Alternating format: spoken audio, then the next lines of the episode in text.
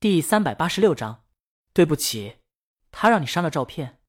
李青宁看着江阳，江阳正在拿着相机让李青宁看他的杰作。啊，江阳说那张照片挺好的，因为那外国女人本来就有气场，颇有一种黑帮大佬下车的感觉，还有点像穿普拉达里面的女魔头。没经过人家同意，肯定得删了。江阳觉得删除是应该的，他有时候也不喜欢一些记者拍他脸。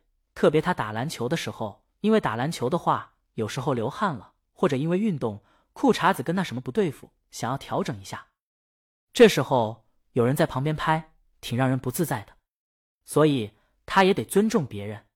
江阳看他怎么了？李青宁摇头，没什么。他躺在江阳膝盖上，继续看他拍摄的照片。后面江阳还拍他了。李青宁接触过女魔头。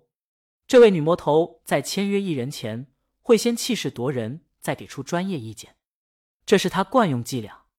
就跟江阳以前面试时让人白嫖的三篇新闻软文一样，先写行业缺点，最好写这个行业乌烟瘴气、眼看不行的那种，然后凸显品牌、产品优势，再吹一吹产品对整个行业的影响。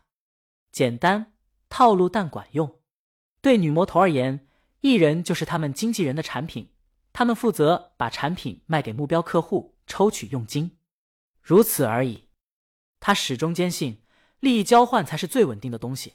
我指出你缺点和不足，我给出我的方案，我亮出优势和资源，你看答应，我们合作共赢，就这么简单。当然，可能有些人听了不舒服，但这就是女魔头这外号的来历，就是她说话不好听。而且，如果缺点也听不进去。那对女魔头而言，这人签约的价值也将打折扣。李青宁估计他见到江阳就想用这招，就是不知道最后为什么哑火了。当然，女魔头今天哑火不止一次。女魔头进他办公室的时候，态度倒还算恭敬，但也是一上来就指出不足，譬如高端品牌代言太少、潮流时尚引领之类，个人品牌价值没有达到最大化之类的。李青宁听得挺无聊的。他压根没放在心上，甚至还想附和几句。对，但有一说一，在时尚上，这女魔头的见解真不错。李青宁还想能不能挖到丫丫公司呢？李青宁都起挖人心思了，足见他对女魔头这种策略并不觉得不妥。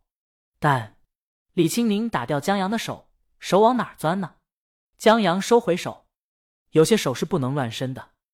李青宁还疑惑，签约披头士这主意真是他们提出的？挺有研究啊，但怎么又整这一出戏？李青宁不懂，也不需要懂。我真的不懂。老姜不可思议，你们难道从来没想过？江阳，你们永远签不到。苏梦是女魔头带出来的，她太懂女魔头的伎俩了。这对于那些逐梦演艺圈的人毫无疑问，一百次里面有九十九次奏效。但那是江阳，大魔王的老公，女魔头竟然想在他身上用这招。苏梦，这最后不也就删了一张照片？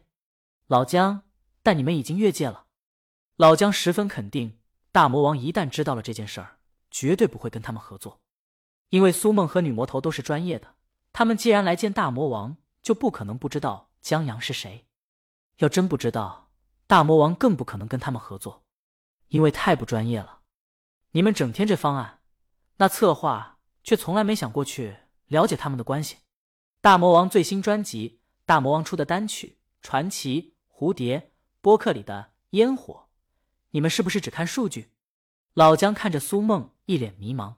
对，他喝了一口酒，我忽然有点明白江阳小王子中一句话：你们这些大人只会看数字。老姜倒了一杯酒，他喝一大口，脸有点红。你真不愧女魔头带出来的好学生，艺人对你们而言就是猴子。你们打一棒子，给一个甜枣，驯化一下，组团打包，把猴子卖给合适的人，抽取佣金，如此而已。你们甚至还把这一招用到家人身上，习惯性的打击别人，以换取自己莫名其妙的优越。苏梦，老姜，老姜摇了摇手指，他问苏梦：“还记得我曾经给你说过的那句话吗？就是我不知道从什么书上看到的一句话。”那是老姜偶然间从一本书上看到的一句话，那本书什么名字、什么情节都已经忘记了，但唯独这句话，老姜记得特别清楚。他记得女主对男主说：“我想坐在小时候的你身边陪陪你，我要像背一岁孩子那样把你背在身上。”老姜不知道为什么就觉得那是最美的情话。在高四的那天晚上，在上生理卫生课的一刹那，老姜看着苏梦，想到了这句话。他说给他听。这么多年下来，老姜虽然不认为自己做到了这句话，至少他一直在朝这个方向努力。他一直记得那个夏天，他彷徨忐忑，像一只没有见过世面的小鹿，但又因为对于他的爱和信任，把他交给了他。他一直记得那天，就在那一刹那，他下定决心要负责。所以，从上大学到毕业去国外留学，老姜再苦再难，就心甘情愿。他要像背一岁孩子那样把他背在身上。但不知道什么时候，这种感觉不再有了。他不需要背了。但老姜喝一口酒，大魔王和她老公让我在现实中看到了这句话。听他的，一鸣先生真的能够感觉到，他试图穿越时空。回到一鸣先生小时候，告诉他这世界有多糟，告诉他这世界有多好。坐在他身边，在他父母外出把他关在家里时，陪他度过看天空飞鸟痕迹的孤寂日子，陪他走在路上，一起走过早上学晚归家时熬过旷野的黑暗。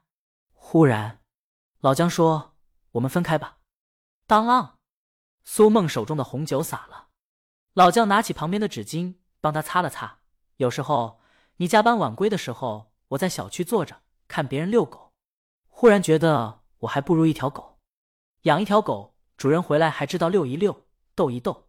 但我们之间，我以前期待你的脚步声，几乎会马上打开门。现在我还会马上打开门，但不会期待你的脚步声。苏梦，对不起。老姜摇了摇头。在高四的夏天，我给你许诺了一辈子，现在却是我要放弃了。苏梦抽一下鼻子。你什么时候说的这句话？老姜，在我心里。苏梦看他，老姜已红了眼。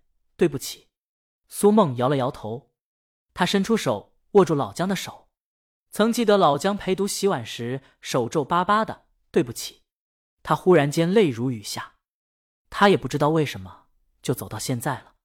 他依稀还记得，他最初的目标只是让这只手不再皱巴巴而已。本章完。